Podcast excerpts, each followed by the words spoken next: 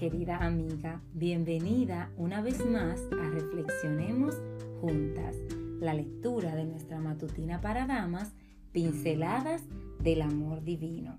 Hoy, 15 de enero, tenemos como título Soy mujer, soy libre. Una hermosa reflexión, la cual te invito a escuchar completa. Nuestro texto se encuentra en Gálatas 5.1 y nos dice, Cristo nos dio libertad para que seamos libres. Por lo tanto, manténganse ustedes firmes en esa libertad y no se sometan otra vez al yugo de la esclavitud. El tema de la libertad se debate en diversos foros. Hablan de ella los eruditos en la materia y también las personas comunes como tú y yo. Jóvenes y ancianos desde diferentes escenarios levantan la voz exigiendo libertad. Las mujeres y los hombres también se enfrascan en discusiones para dejar claro en los términos que más les convengan que la consideran su derecho. Lo cierto es que la libertad fue un regalo de Dios a sus criaturas, al cual renunciamos voluntariamente cada vez que decidimos dejar de depender del Señor. No nos damos cuenta que al hacerlo nos encadenamos a un poder que nos somete, llevándonos a perder ese valiosísimo tesoro llamado libertad.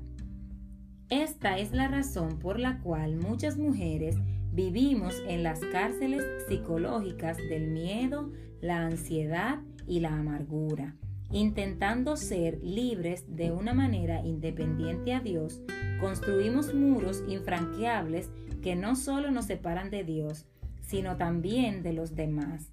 Limitamos así nuestra actuación a un escenario pobre, miserable y estrecho, donde solo sobrevivimos sin disfrutar la emoción de vivir una vida plena en Cristo Jesús. Alguien dijo, hay muchas personas que sueñan con la libertad, pero siguen enamoradas de sus cadenas. ¡Qué acertado!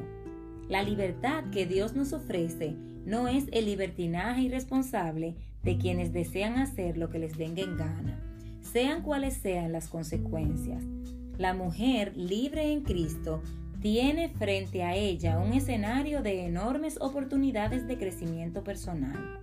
La libertad en Dios nos permite llegar a ser lo que Él quiere que seamos sin intentar parecernos a nadie.